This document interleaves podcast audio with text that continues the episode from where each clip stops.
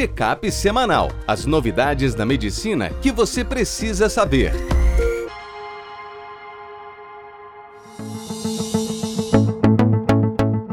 Olá a todos, meu nome é Ronaldo Gismondi, eu sou editor-chefe médico do portal PebMed. Bem-vindos a mais uma edição do Check-up semanal com as novidades da medicina que você precisa saber para começar a semana atualizado. Hoje a gente vai falar sobre comprimento de colo uterino pós-parto e risco de parto prematuro numa gestação futura, uso de antibiótico e antiácido nos primeiros dias de vida e risco de doença celíaca, quanto que o grau de piúria é importante para predizer infecção urinária, uma nova medicação antiácida de uma nova classe, vonoprazan, e a mensagem principal de uma diretriz recente sobre cirurgias em adrenais. No primeiro texto, de Letícia Belucci, nossa gineco-obstetra, comprimento do colo uterino como preditor de parto prematuro subsequente. A gente já sabe que durante a gestação, o encurtamento do colo uterino pode ser um sinal de parto prematuro. O que esses pesquisadores quiseram é avaliar se o colo uterino, nas primeiras seis semanas depois do parto, também prediz isso se a mulher engravidar novamente.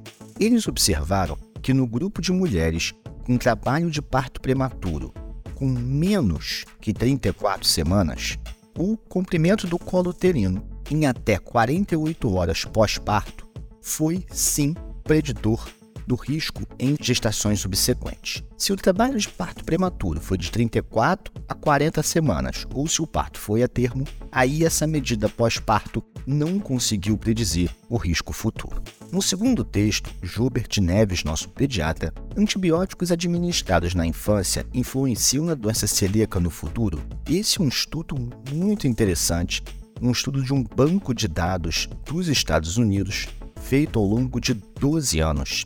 Ele pegou crianças que tinham no seu histórico médico uso de antibiótico, inibidor de bomba de prótons ou dos antagonistas histamínicos, como ranitidina, por exemplo.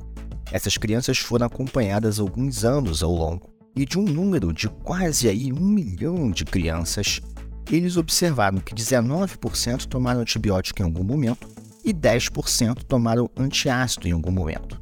Desse 1 milhão de crianças, 1.700 fizeram doença celíaca ainda na infância. E eles observaram um dado interessante. A exposição ao inibidor de bomba de prótons teve um risco relativo de doença celíaca de 2,2, os antihistamínicos de 1,94 e de antibiótico 1,14.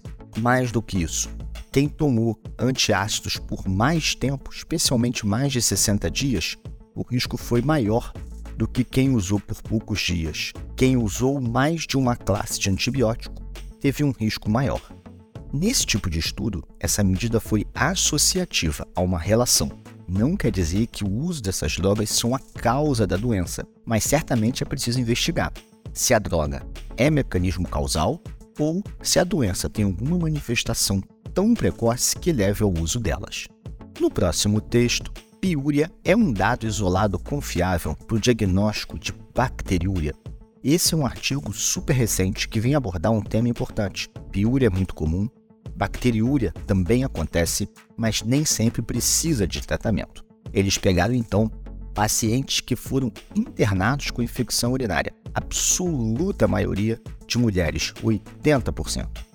E eles tentaram ver se a quantidade de células na piúria fazia diferença para predizer o diagnóstico. O grupo foi até 5, 5 a 10 piócitos por campo, 10 a 25 ou mais de 25. De fato, o grupo com mais de 25 células por campo teve uma positividade na urinocultura maior, 53%, versus algo em torno de 25 a 30% nas outras faixas. Porém, a área sob a curva, ou seja, a acurácia disso para predizer a pielonefrite, foi ruim, de 63%. Isso reforça para a gente o seguinte: quanto mais piúria, claro, eu tenho que ficar mais atento. Porém, a piúria isolada ainda não é suficiente para confirmar o diagnóstico de infecção urinária é necessário que você correlacione com os sintomas, com outras análises do EAS, como nitrito estearase e o contexto clínico do paciente.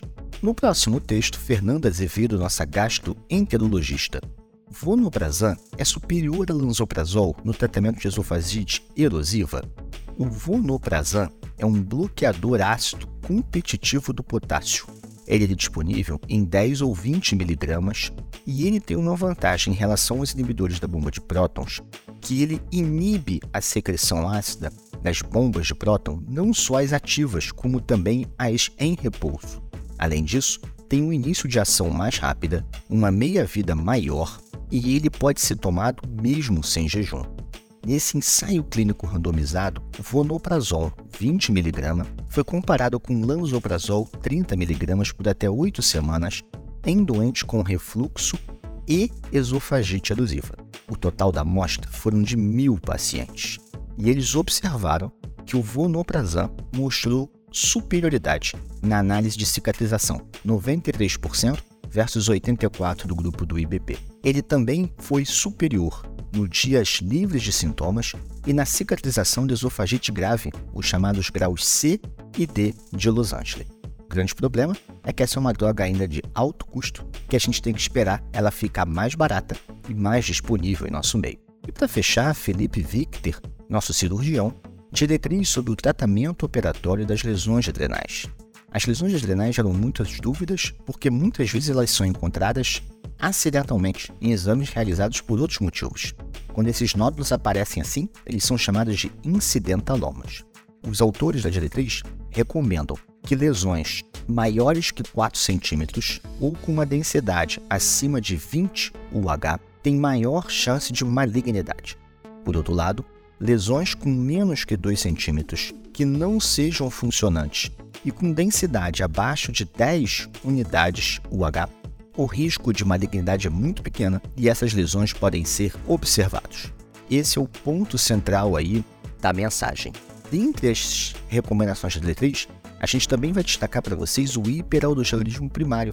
Por quê? Nessa doença, que é uma causa secundária comum de hipertensão, as duas principais causas são hiperplasia e o adenoma. E às vezes o incidentaloma pode nos confundir. A diretriz reforça a importância de um exame que é tecnicamente difícil mas clinicamente importante, que é a dosagem do hormônio nas veias adrenais direita e esquerda, para saber se é um adenoma isolado e o doente se beneficia de cirurgia, ou se a secreção é bilateral, sugerindo hiperplasia, e que aí sim o tratamento tem que ser clínico, com os antagonistas à espinolactona. Também não perca essa semana em nosso portal a cobertura completa de diversos congressos. Cobrimos o Congresso Americano de Pediatria, o Congresso Americano de Cirurgia e o Congresso de Infectologia com as principais novidades para você. Tudo isso em www.webmed.com.br.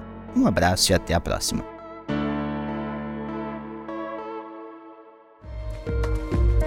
Este foi mais um check-up semanal com as novidades da medicina da última semana.